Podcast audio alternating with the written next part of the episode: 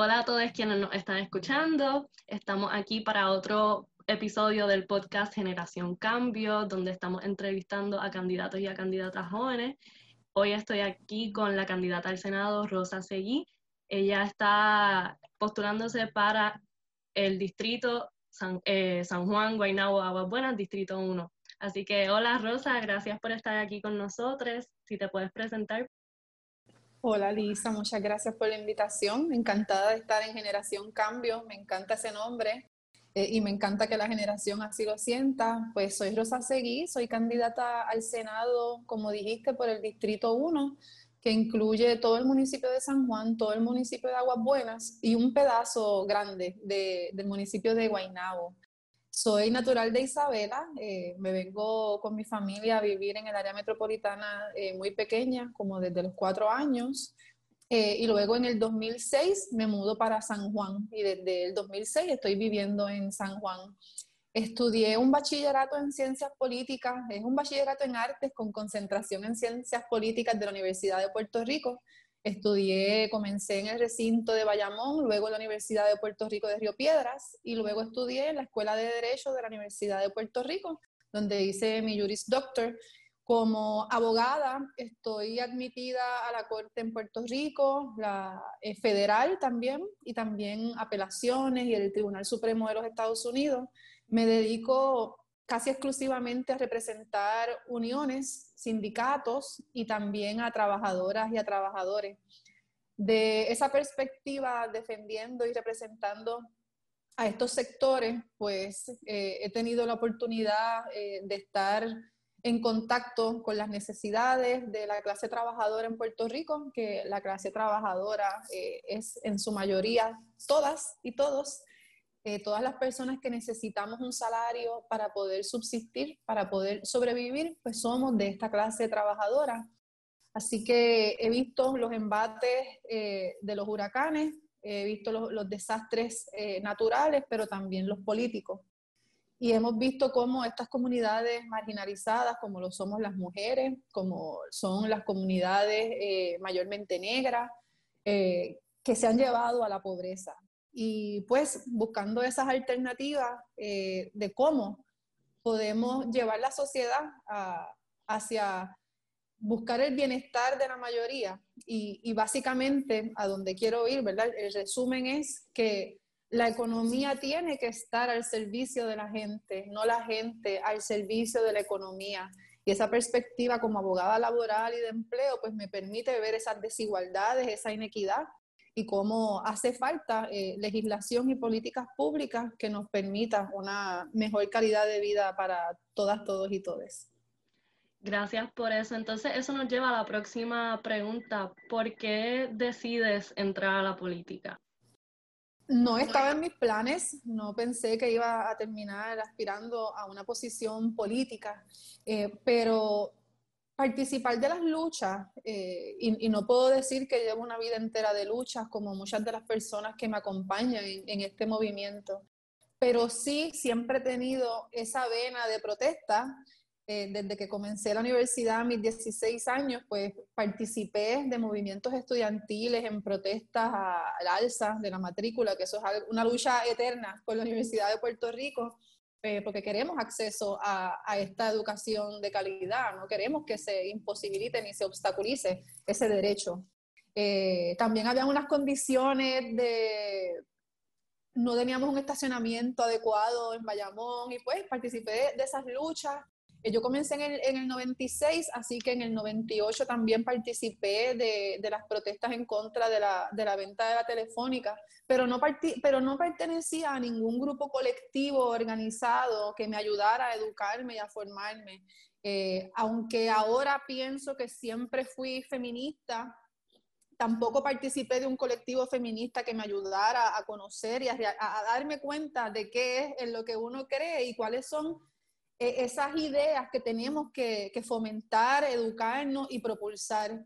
Eh, así que de un tiempo para acá, eh, sí eh, me he adentrado más al activismo político en, derechos humanos, feministas, sobre el derecho a decidir sobre nuestros cuerpos y asegurarnos de que las libertades y los derechos que tenemos hasta ahora no solo los garanticemos, sino que los ampliemos. Y de la única forma que hemos visto en, en Puerto Rico que se puede lograr algún tipo de cambio, pues es en la calle y en las urnas. Así que moví eh, o amplié mi lucha en las calles apoyando, ¿verdad? Este, cada vez que la colectiva tiene una actividad, incluyendo una asamblea que se hizo hace varios años atrás, pues participo, eh, eh, apoyo, protesto, eh, soy activista en, en, todos esos temas. Y viendo todo lo que hemos sufrido en, en los últimos años, especialmente en esta administración, pero como viene de muchos años atrás, viene la ley 7, el, despido masivo de, muchísimas empleadas y empleados, desde, desde, un mismo núcleo familiar se despidieron a, las dos personas que estaban supliendo el, el sustento de esas familias. Eh, y participé como abogada en contra de, de, la ley 7, luego ley 66, o sea, he visto como trabajo así mano a mano con las uniones y con la clase trabajadora, cómo nos siguen empobreciendo, porque no es otra cosa que, quitarnos la, posibilidad de tener una vida plena, que en este caso pues requiere dinero, requiere buen salario, requiere un seguro de salud, requiere transporte, requiere buen acceso a la energía eléctrica, al agua, ¿verdad? Todas esas cosas son muy necesarias, son esenciales, son servicios esenciales eh, y nos los están privando y nos los están quitando. Así que en resumen, necesitamos una perspectiva distinta en, la legislatura, en el gobierno y en todas las posiciones de poder. Y esa perspectiva nunca ha tenido eh, una mayoría de mujeres. Y dentro de, las oportunidades que yo tengo, eh, agraciadamente, tengo que reconocerlo, puedo manejar mi tiempo de una manera que puedo entonces aspirar a una posición política que tan difícil es, que tanto tiempo requiere eh, y que requiere también, ¿verdad?, una, algún tipo de, de, coraza, eh, porque es difícil y te van a atacar y te atacan de, toda, de todos lados. y hay mucha resistencia, ¿verdad?, los partidos que están en el poder a permitir nuevas voces, nuevas ideas y obviamente las correctas. Eh, así que pues con mucho, mucho apoyo de mi familia, de mis amistades, decidí eh, participar como candidata a una posición política, reconociendo la urgencia de tener eh, una mayoría de mujeres, una perspectiva de, mujeres en, en, la legislatura y en posiciones de poder, y también con las ideas correctas. Entonces, ¿por qué decides eh, que Victoria Ciudadana sea ese movimiento que, en el cual tú amplías tu lucha? Cuando se me ofrece la, agenda urgente, que es un documento que tiene alrededor de 16 páginas, aunque hay un, resumen de la agenda urgente que es el más corto, y lo leí, eh, me di cuenta que comprende todo en lo que yo creo. Es decir, nadie me tuvo que convencer, yo no tuve que dejar de ser feminista, yo no tuve que dejar de abogar por fortalecer y fomentar la negociación eh, colectiva yo no tuve que, dejar de a un lado mis ideales sobre anticorrupción, antiprivatización, este, transparencia, que, se le exija a las personas que roban del pueblo que paguen, ¿verdad? No solo que, cumplan con, algún tipo de, pena o, o de exposición porque eh, el sistema carcelario no, es el, ideal y, no le deseo a nadie que, esté privado de libertad, pero sí que repongan, que repongan ese dinero que nos, que nos robaron, que lo devuelvan, porque eso no se ve. Eh, así que el, el, hecho de que todas estas ideas estén recogidas en esa agenda urgente, pues me sentí muy cómoda defendiéndola porque es en lo que yo creo. Eh, es, exactamente a, la par con mis luchas, con mis ideales y estoy muy orgullosa de que se haya eh, impuesto como parte de nuestro reglamento lograr esa mayoría de mujeres en, las candidaturas, que es algo histórico de lo cual pues, me, siento muy bien de, de, pertenecer a esto, de un movimiento ampliamente feminista, abiertamente feminista, inclusivo, diverso y que celebre esa diversidad y esa inclusión unido a asegurar nuestros servicios esenciales y una mejor este, calidad de vida para, para todos, todas y todos. Entonces, te pregunto ahora, me hablaste un poco sobre que uno recibe ataques de, de, todos lados, así que te quería preguntar qué retos enfrentas como candidata joven, ya que existe el estereotipo de que las personas jóvenes no tienen la experiencia suficiente o que somos impulsivos, impulsivas. ¿Cómo manejas estos retos que enfrentas en tu candidatura? Sí, son muchos retos. Y especialmente eh, por, traer unas ideas eh, colectivas distintas y que rompen con los esquemas que estábamos esperando. Así que en cuanto a los ataques, pues estoy 100% convencida de que estoy en el lado correcto de la historia y de que estoy apoyando las causas justas. Así que básicamente en resumen, se ignoran. Se ignoran esos comentarios machistas que vienen mucho cargados de, palabras despectivas, ¿verdad? Eh, palabras inventadas como feminazi, cosas así que eh, no, no, estoy de acuerdo para nada con, con, cualquier insinuación que tenga que ver con nazi y el nacionalismo que, que tantas muertes eh, ocasionó y que todavía se, se fomenta, lo vemos en, en, Estados Unidos a través de Trump.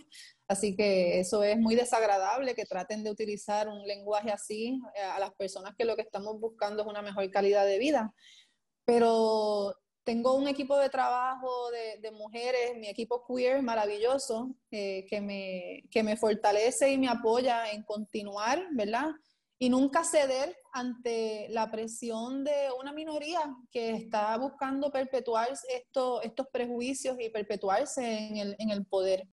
No, no he tenido problemas en, en espacios públicos todavía que, que traten de minimizar mis aportaciones por, por joven, tengo que decirlo, agraciadamente. Y ha sido también el, el sentir de otras candidaturas dentro del movimiento Victoria Ciudadana, más bien están atacando las ideas, porque es lo que temen, ¿verdad? No, no temen que la juventud llegue al poder en este momento, en esta ocasión. Y eso sí ha sido un problema anterior, ¿verdad? Que, que se trata de equiparar juventud con falta de experiencia, pero ¿cuál experiencia es la que estamos buscando? ¿La de hacer más de lo mismo o la experiencia de querer un cambio? Y yo creo que pues nos distinguimos por, porque sí, vamos a continuar requiriendo el cambio y salir eh, fuera de lo que nos ha traído a donde estamos. Y, y por la línea de, del cambio, de, de esa, esa nueva visión y eso, ¿qué retos tú consideras que son los más grandes que enfrenta Puerto Rico en estos momentos?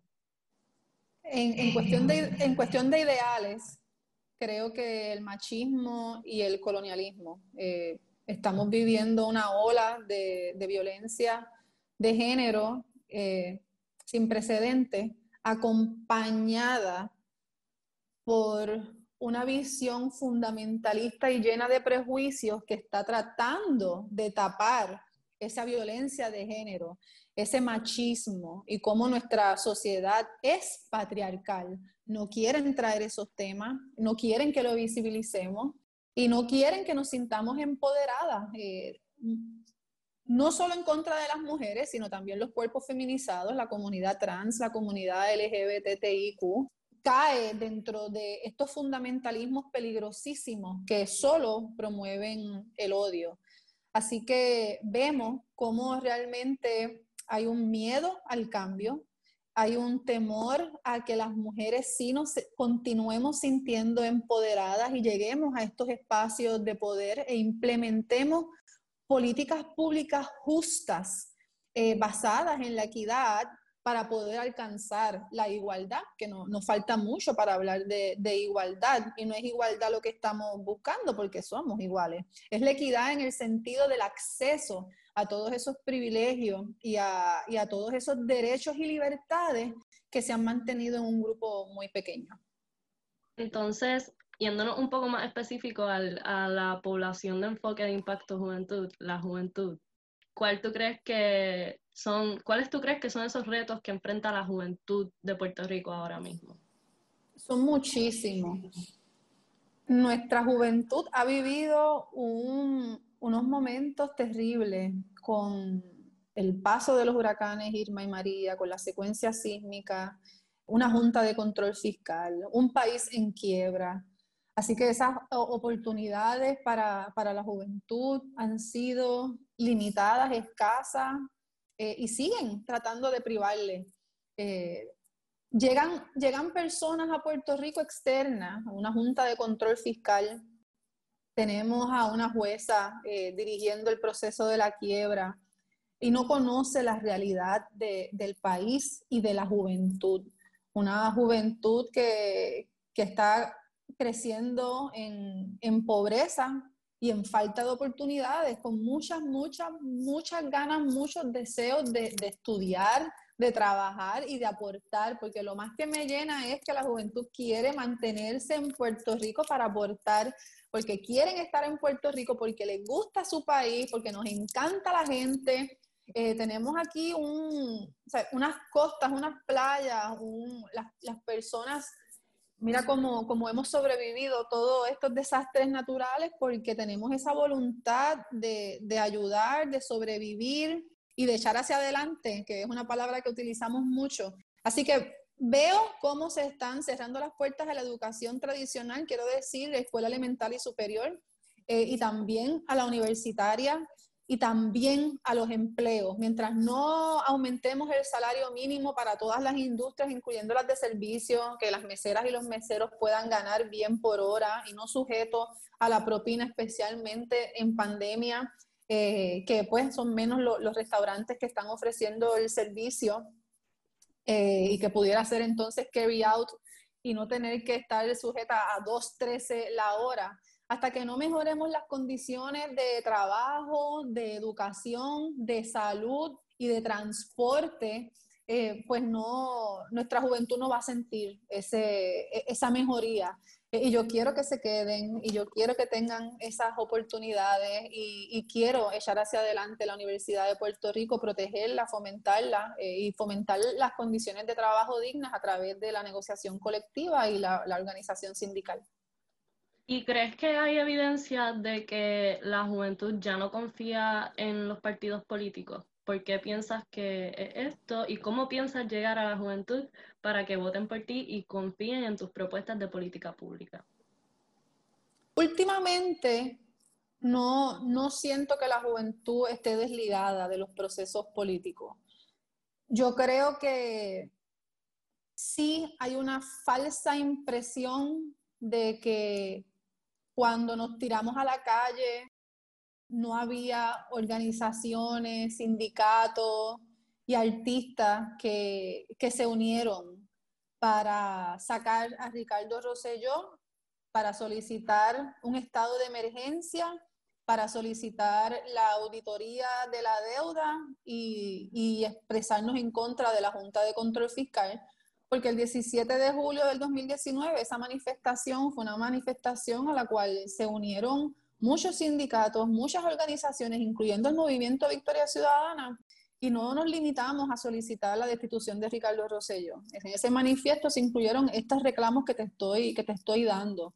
Así que mínimamente llevamos más de un año, distintas organizaciones obreras, el movimiento, artistas y otras organizaciones sin fines de lucro feministas como la colectiva feminista, solicitando eh, la auditoría, la cancelación en contra de la Junta y el estado de emergencia. Y mucha juventud estaba allí. Yo creo que, que hubo una falsa, eh, un falso discurso de que los partidos políticos, por su naturaleza de ser partidos políticos, eran malos, Y es porque el bipartidismo, ¿verdad? Como bien dice el nombre, se basa en dos partidos que se han turnado al poder. Así que es cierto que hemos tenido partidos políticos que están mal manejando eh, los fondos, las políticas públicas eh, y no están legislando a favor de nuestra sociedad. Pero eso ha ido cambiando cuando hemos tenido que sentarnos a estudiar que, quiénes componen los otros partidos en Puerto Rico y por qué existen los partidos. O sea, la ley requiere que se llame partido, que sea un partido por petición. No existe otro mecanismo ahora mismo disponible para poder acudir a las elecciones que no sea el de un partido político. Y la educación lo es todo pienso que educarnos, eh, yo, yo veo a la juventud bien activa, conociendo cómo se vota, por quién se vota, qué es un partido, cómo se vota mixto, por candidatura, qué es un voto íntegro, y han podido eh, analizar de, de, una manera eh, increíble las propuestas, lo que se dice. Así que en cuestión de los partidos, sí lo vi durante el verano del 19, esa, ese, ese deseo antipartido pero ahora pienso que, ha habido un segundo despertar y que están conscientes de que era la, única manera en que un grupo de personas pudieran eh, acceder a puestos eh, electivos. Y, no me siento que, que la juventud esté cruzada de brazos. La veo muy activa y, estoy muy contenta por, esa participación en todos los medios, ¿verdad? Están utilizando todos los espacios para poder expresarse y adquirir información. ¿Y cómo piensas llegar eh, a, la juventud para que voten por ti y confíen en tus propuestas de política pública? Como, esto es nuevo para mí, de manera que veo, eh, yo no quiero convencer a las personas a que voten por Rosa. Yo, yo quiero que las personas voten por las propuestas de cambio para una mejor sociedad. Eh, y quisiera que, que, que se sintieran, el, el, propósito es que se sientan representadas, que las personas que vean mi candidatura y vean las posturas, eh, las propuestas eh, y la legislación que queremos implementar, se sientan representadas, digan, caramba, es verdad, se puede, se puede aumentar el salario mínimo, yo me lo merezco, yo no tengo por qué estar escogiendo entre pagar el carro o hacer la compra o pagar la renta, que digan yo sí tengo derecho a un seguro de, de salud universal, todas las personas en Puerto Rico deberíamos. Yo tengo derecho a que sea una agencia pública la que me dé la electricidad para yo poder exigirle al gobierno que me dé mejores servicios. Así que me entusiasma muchísimo cada mensaje que recibo de apoyo, de que se sienten identificadas, eh, de que por fin pueden hablar del, feminismo, de la deuda en contra de la Junta, a favor de la autodeterminación con, familiares y darle esa, esperanza, darle esa esperanza de que no estás votando por Rosa, estás votando por esas propuestas que están escritas y por una manera distinta de hacer política, que es escuchando a la juventud. De la única forma que voy a, lograr llegar a la juventud es escuchándoles cuáles son las necesidades, eh, cómo ven las cosas y teniendo esas conversaciones pues, a través del, del programa que tengo todos los jueves que se llama Esto no es política. He tenido la oportunidad de hablar con personas magníficas, jóvenes, eh, y, que me, y que, me tienen el, que, que, me tienen informada sobre qué es lo que está sucediendo. Así que no es yo imponiendo nada, la contestación corta es, es escuchando. Eh, y entonces eso me parece excelente, esa, esa visión de, de escuchar en vez de imponer. Ahora, pues para Impacto Juventud, la pobreza infantil es un asunto crítico y urgente. Trabajamos en conjunto con Hijos de Boriquén Borinquen que trabajan con la pobreza, exigen para una vida digna. Y queríamos preguntarte qué propuestas tienes y tiene el movimiento Victoria Ciudadana para atenderla. La, pobreza infantil tiene que estar ligada a la pobreza de, adultos, quienes están llamados a, encargarse por, por esa niñez. Así que si no mejoramos las condiciones de vida, si no aumentamos el salario mínimo, si no aseguramos una, eh, algún tipo de seguridad o soberanía alimentaria, son, la, la pobreza infantil no existe una legislación o una medida que la vaya a resolver. Tenemos que mejorar como sociedad en todos nuestros entornos. Y el primer paso tiene que ser aumentar el salario mínimo, porque vivimos en una sociedad donde todo tenemos que comprarlo. ¿Cómo vamos a asegurar eso? Pues número uno, aumentando el salario mínimo para que todas las personas tengan mejor capacidad de proveer, de comprar, de una, de una vida saludable y plena. Y a eso pues tiene que ser eh, un plan de desarrollo. Eh, que, ese plan de desarrollo tiene que proveerle mayores servicios a la niñez. En este caso, vemos como el sistema de educación está colapsado, colapsado. O sea, no, no tenemos estadísticas de cuántos niños y niñas han estado desde eh, diciembre en el sur de Puerto Rico sin educarse, sin tener acceso a una escuela, a libros, a computadoras, a internet, a energía eléctrica, a techo si no tenemos personas viviendo en un lugar adecuado, pues ¿cómo vamos a exigirle que tengan acceso a una educación adecuada? Así que tenemos que atacarlo como un todo, eh, eh, ¿verdad? Y, pienso que, cualquier persona que diga haciendo esto se va a resolver la pobreza infantil, pues no, no tiene los pies en tierra. Tenemos que asegurar la salud. Cuando nacen eh, los bebés, ¿qué cuidado se le está dando a, a esa criatura?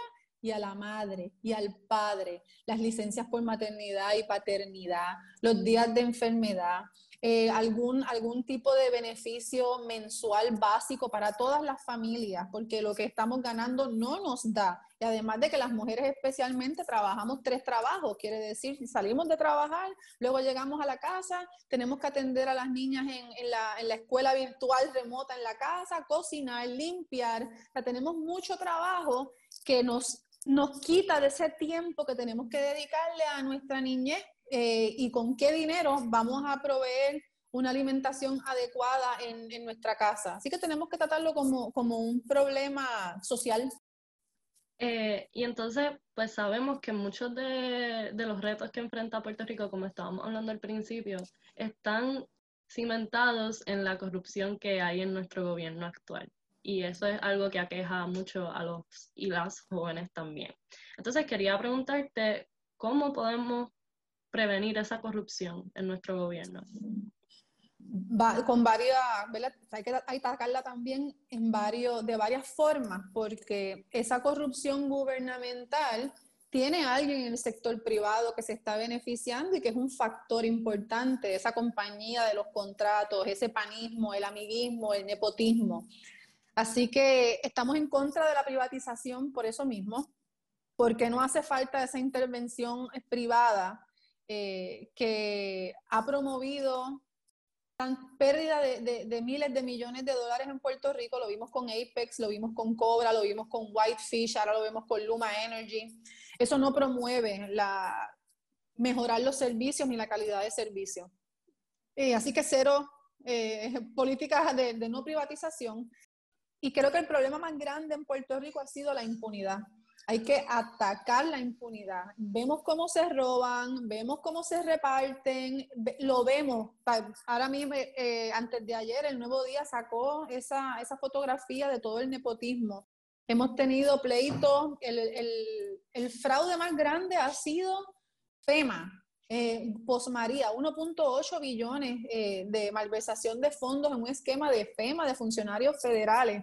Eh, y hasta que aquí en Puerto Rico las personas no empiecen a pagar de su dinero, ¿verdad? Pues robarse el dinero nuestro, pues este, no va a haber un freno. Así que cero impunidad, tenemos que reforzar estas medidas para que se puedan hacer embargos preventivos a quien sea acusado de corrupción para tener cómo cobrar el dinero que, nos han robado. Y pues tenemos que ser un poco más severos, como por ejemplo, eh, secretario de Educación que estuvo en la cárcel y, continúa recibiendo una pensión del gobierno de Puerto Rico. Ese, ese, ese tipo de, medidas que, que tengan un impacto para disuadir a las personas a que continúen robándose eh, nuestro dinero. Y sabemos que nuestros, nuestros partidos políticos principales y, los que hemos tenido históricamente se rigen por el asunto del estatus. Y es, así que eso es algo que los puertorriqueños, puertorriqueñas, puertorriqueñas se están, tienen un enfoque súper grande en el asunto de estatus. Entonces, quería preguntarte, eh, ¿qué opinas sobre el asunto de estatus? ¿Lo ves como prioritario y cómo lo trabajarías tú y el movimiento? Sí, la, colonia es inaceptable. no, no podemos ponerle un, un, pañito y decir que no es prioritario porque nuestra condición de colonia tiene unos efectos nefastos, ha tenido unos efectos terribles eh, sobre las mujeres que fueron utilizadas como eh, conejillo de, de, Guinea para hacer todos estos estudios antiéticos, disque médicos. Eh, cómo se ha utilizado el, el, suelo en nuestro archipiélago para explotarlo y envenenarlo, cómo nos traen la ceniza. Ah, así que es prioritario, eh, pero tiene que ir a la par, ¿verdad? Con, con nuestros males sociales, como por ejemplo estamos ahora mismo en una pandemia y sabemos que la respuesta del gobierno ha sido muy inadecuada, ha sido improvisada y pudiéramos también eh, decir que ha sido negligente, ¿verdad? Los números están ahí, siguen aumentando y poco si algo se hace. Así que sí, y la solución tiene que estar dentro de las personas que vivimos aquí. Eh, tiene que resolverse por quienes residen en Puerto Rico o su domicilio es en Puerto Rico, aunque estén en la diáspora. Eh, nos toca a todas, no... Caminando por las calles, me, me ha impactado mucho las personas que no sabían eh, que el movimiento no se dirigía por una preferencia eh, de estatus o esa relación entre Puerto Rico y Estados Unidos y lo han visto con los mejores ojos. Porque una preferencia de estatus no es un plan económico abarcador social para, para Puerto Rico. O por lo menos, si hay un partido político que su único fin es la estadidad, pero una persona estadista no cree en las políticas de privatización, no cree en privatizar la educación, eh, quiere salvar el ambiente, pero no tiene otro partido político que crea o permita estadistas, pues se va a ver obligada a estar en un partido conservador, antimujer, eh, anti Universidad de Puerto Rico, y pues eso es un problema que en el movimiento Victoria Ciudadana, pues todas las personas que crean en esa agenda urgente, que tengan estas ideas progresistas eh, hacia la justicia social, pueden, pueden unirse a esta lucha en contra de tantos males y permitir que el problema del estatus se resuelva mediante una asamblea constitucional de estatus. Entonces, Ahora quería pasar a otro tema que para mí es súper importante y sé que para ti es importante también, lo, has mencionado desde el principio, desde que comenzamos la, la entrevista, y es la violencia de género. Y la pregunta es, ¿qué propuestas o estrategias tienes para atender la violencia de género en Puerto Rico? Y si consideras que se debe declarar un estado de emergencia. Sí, hace mucho que se debió declarar un estado de emergencia y me gustaría aclarar que las propuestas que se hicieron el año pasado eh, por varias organizaciones, eh, incluyendo el Movimiento Victoria Ciudadana, eh, no es un papel con unas ideas, son propuestas específicas utilizando el, el, dinero actual, cómo se iban a utilizar los fondos que se tenían, con propuestas de cómo conseguir mayores fondos, así que no es solo eh, la policía tiene que trabajar mejor y tiene que atender esto mejor, ¿no? Ese estado de emergencia que, se ha discutido y que se ha propuesto es abarcador en cuanto a lo que se le quiere requerir a cada una de las agencias o las oficinas, incluyendo a la oficina de la Procuradora de la Mujer, para que actúe de manera inmediata. Así que lo primordial es la educación. Hay que hacer campañas educativas sobre cuáles son los poderes que tiene la oficina de la Procuradora de las Mujeres. Eso es importante que lo sepamos para que no nos sigan engañando, con el eso le toca a la procuradora, no, eso le toca a la gobernadora, no, eso le toca a la policía de Puerto Rico. nos tenemos que sentar, tenemos que leer qué es lo que disponen las leyes, cuáles son nuestros derechos y libertades y comenzar a exigirlo. Por lo menos desde mi punto de vista, hay que ampliar los derechos de las mujeres y hay que exigir que seamos más rigurosos eh, y fiscalizar todos los procesos que tengan que ver con, con violencia de género. Hasta que no se vea un cambio en cómo los políticos hablan de este problema, que se vea que se están llevando a cabo las estadísticas, porque es que es increíble para mí que abra un periódico y me diga que son 21 mujeres desaparecidas y luego vea que la policía de Puerto Rico dice que son 12 y luego vea que la gobernadora dice que son 17. hay un problema craso que el gobierno no puede suplirnos la información porque han desmantelado todas las oficinas que se dedican a recuperar y a recolectar estos datos, esta data, estos datos. Así que es, es sumamente preocupante cómo ha habido un colapso de, de las agencias, ¿verdad? Hay una falta de legitimidad en todas las instituciones en Puerto Rico y tenemos que, que devolverle a cada una de ellas eh, y sentar a personas capacitadas, pero no solo capacitadas, porque lo que hay que hacer es leer y ver qué es lo que hay que hacer, pero es que tengan la voluntad, que no estén maniatadas a un partido político porque se quieran perpetuar en el poder, no, que sepan que se deben a la gente y que lo que estamos haciendo es a favor de toda la sociedad, porque nadie quiere vivir con miedo, nadie quiere tener miedo de salir a la calle y, nadie debería tener ese, miedo que sentimos las mujeres ahora mismo. Así que campañas educativas, fiscalización, implementación de, de, todas las propuestas que se incluyen en esa declaración de estado de emergencia, para comenzar. Y pues la educación con perspectiva de género no puede faltar. Eso es urgente. Eso, eso es primordial ahora mismo en, todo, en todas las esferas educativas. Entonces, hemos mencionado varios asuntos, varias eh, temáticas urgentes que, están en el país y, y, has mencionado varias propuestas. Pero entonces, de salir electa, ¿cuál sería tu prioridad en esos primeros 100 días como senadora? Creo que tenemos que, escuchar a las personas, ¿verdad? Eh, hay que escuchar a las comunidades, hay que ver cuáles son esas medidas urgentes, porque estamos viviendo una pandemia y, tenemos que resolver el, el, urgente para continuar con el importante.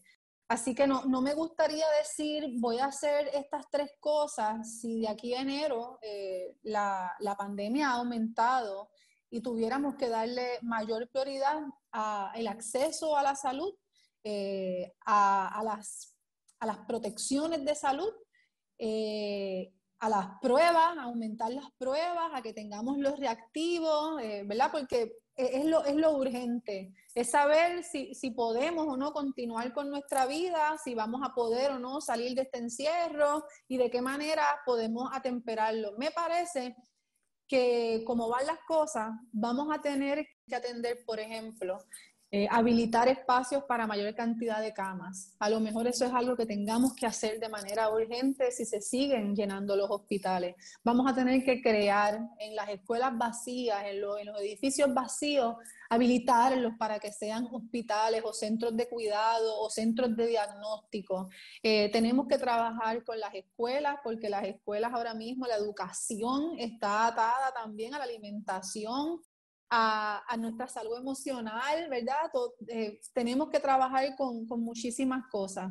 Así que es posible que, aunque yo quisiera trabajar en otros asuntos durante esos 100 días, quizás nos, ve, nos vamos a ver por el, el, bien de la sociedad y por la emergencia que nos trae la pandemia, trabajar esos asuntos. Pero si pudiéramos trabajar varios asuntos, aumentar el salario mínimo, derogar la, la, la reforma laboral, ampliar los derechos, o sea, son cosas urgentes, necesarias, movernos hacia un seguro de salud universal para todas las personas y atender la crisis climática, ¿verdad? Si, si pudiera hacer varias cosas, urgente también está la crisis climática en Puerto Rico. Tenemos eh, que movernos a, a, mejorar las condiciones de trabajo porque afectan nuestra vida social y la capacidad de, de poder comer, alimentarnos, vivir adecuadamente, la salud. Eh, y e implementar la perspectiva de género con campañas educativas antiviolencia hacia la mujer, porque también es una ola que estamos viviendo y que tenemos que atender con urgencia. Entonces, eh, pienso que esta pregunta que viene ahora es, importante y es, ¿qué pasaría si alguna de tus visiones van en contra de lo que piensa el liderato del movimiento Victoria Ciudadana? Preguntamos porque hemos visto que la mayor parte de las veces nuestros legisladores y legisladoras ponen al partido o al movimiento sobre la gente de Puerto Rico. Pues agraciadamente todas las posturas de la agenda urgente yo las promuevo y las defiendo y creo en ellas. Así que entiendo que esa situación tal vez no, no se dé, pero si llegara el momento, que no creo que se dé, pero vamos a, eh, me gusta contestar todas las preguntas, yo creo que, ese es el respeto que quienes entrevistan merecen.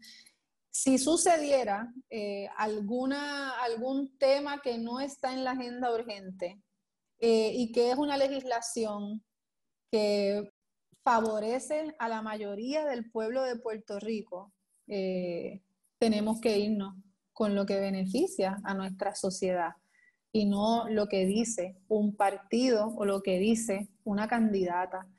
Así que en ese sentido, si hubiera eh, una legislación urgente que, que tuviéramos que pasar para aprobar unos fondos adicionales, por decir algo. Y hay resistencia de mi partido, cosa que yo sé que no va a suceder, pero si sucediera, yo tengo el deber de representar al pueblo de Puerto Rico y no a mi partido. Así que si son medidas que favorecen a las mayorías, yo voy a estar del lado del pueblo y yo saldré y, lucharé y protestaré por esas medidas justas que favorezcan a, las mayorías y a la clase trabajadora. Y para terminar, eh, sabemos que hay una falta de confianza de parte de la juventud porque nos dicen una cosa y después hacen otra, o sea, es algo que hemos visto a través de la historia. Y, esta pregunta va dirigida a eso. ¿Qué le asegura al votante, a la votante, que mantendrás tus propuestas de campaña? Pues esa es la gran duda de todas las personas. Eh, y yo creo que, que, yo decir que yo voy a ser diferente no, no va a lograr convencer a nadie. Yo creo que lo importante es ver, eh, hay una trayectoria, ¿verdad?, de lucha, de mis posturas, no, no es, por, no es ahora en, en, septiembre que yo decidí ser feminista, que yo decidí defender a la clase trabajadora, defender las uniones, promover la organización colectiva, aumentar el salario mínimo. Eh, es algo en lo que yo creo, es a lo que me he dedicado y es a lo que estoy dispuesta a hacer. Eh, y como te digo, una, una gran diferencia, que yo, yo, yo no quiero promover las ideas de Rosa. Yo quiero promover las ideas que surgen a favor de la mayoría, que son las que la agenda urgente es producto de muchos años de, reuniones, de discusiones, eh, y se llegó a ese consenso mínimo, que es lo que le hacía falta a Puerto Rico para poder salir de, esta emergencia eh, social en la que nos encontramos. Así que eh, no estás eh, votando solo por Rosa, eh, aunque pues yo sí me siento muy comprometida con, todas las disposiciones de la agenda urgente, sino que estás votando por esas ideas. Está, están escritas, están en blanco y negro, están accesibles a todo el mundo. y cuando haya que tomar una postura distinta por el bienestar de la mayoría, se hará. Pero lo bueno es que no estamos cambiando ahora de bando en cuestión de, todas estas posturas importantes. Eh, y, no, y no las vemos en, en los partidos tradicionales, ¿sabes? ¿Cómo, ¿Por qué se crearía esa desconfianza cuando yo he estado al lado de las personas eh, protestando, cuando he estado con los grupos feministas, ¿verdad? Apoyándole. Eh, cuando, como te dije, no, no pertenecía a ellos, pero iba, voy a sus manifestaciones, voy a las protestas. Son posturas en, en las que creo y defiendo independiente de mi partido. Así que no, no debería existir esa desconfianza en quien analice mis propuestas eh, y pueda eh, ver que estoy en la calle y en las urnas. Así que no está solo ligado a esta candidatura, que repito, no pensaba que iba a estar en esta posición, pero me siento muy honrada de hacerlo. Y doy este paso que sé que es difícil, que es fuerte, que es muchísimo trabajo el que estamos haciendo. Eh, así que no es desde la comodidad de un partido existente con sus fondos, con sus estructuras, con su dinero, para decir, toma Rosa, aquí tenemos, aquí tienes todo, todo listo para ti, para tu candidatura. No, esto es de abajo hacia arriba con mucho trabajo, con mucho esfuerzo, comenzando las redes sociales con pocos seguidores y ahora viendo cómo ha ido creciendo y aumentando el apoyo maravilloso, maravilloso que, que siento. Creo que esos comentarios de vamos a esperar a que tú llegues al poder para que tú veas cómo pasan, pues vienen, vienen malintencionados para hacer creer que esa es la visión que tienen las personas. Pero yo lo que siento es muchísima esperanza, mucha esperanza, mucho apoyo. Así que no he tenido que bregar con, con ese sentimiento, aunque sé que existe eh, precisamente porque es lo que el bipartidismo quiere, que las personas crean que está sucediendo, que es, ah, hay desconfianza con los nuevos partidos, vamos a ganar. Así que todo el mundo siempre ese miedo de la desconfianza, de que cuando lleguen al poder, de que son más de lo mismo. Pero no, no hemos sido más de lo mismo porque este, este partido se está construyendo con todas las personas que se suman. Aquí nadie se le está imponiendo una estructura, aquí lo estamos construyendo todas y es de todas las personas. Pues muchas gracias por contestar todas las preguntas, por estar aquí con nosotros hoy, por sacar de tu tiempo. Quería darte el espacio para que si querías hacer un comentario hacia las personas que nos están escuchando eh, adicional para terminar, pues que lo haga. Sí, a, la juventud, ustedes son importantísimas. La juventud es importantísima para estas elecciones. Eh, aprendan a elegir su futuro. Esto no es votar o no votar, es que es una decisión consciente para poder eh, salir de donde estamos. O sea, han sido solo dos partidos al poder, así que es enteramente la responsabilidad de estas administraciones lo que estamos viviendo. Eh, y son unos partidos que, que, ya están corroídos por tanta corrupción, por tan mal manejo, eh, y sí, por ser antijuventud, porque están privándoles de sus oportunidades, porque están cerrando las escuelas, porque están cerrando las universidades, porque quieren aumentar el costo para que menos juventud pueda tener acceso y continúe entonces brindándonos de tanto talento que tienen.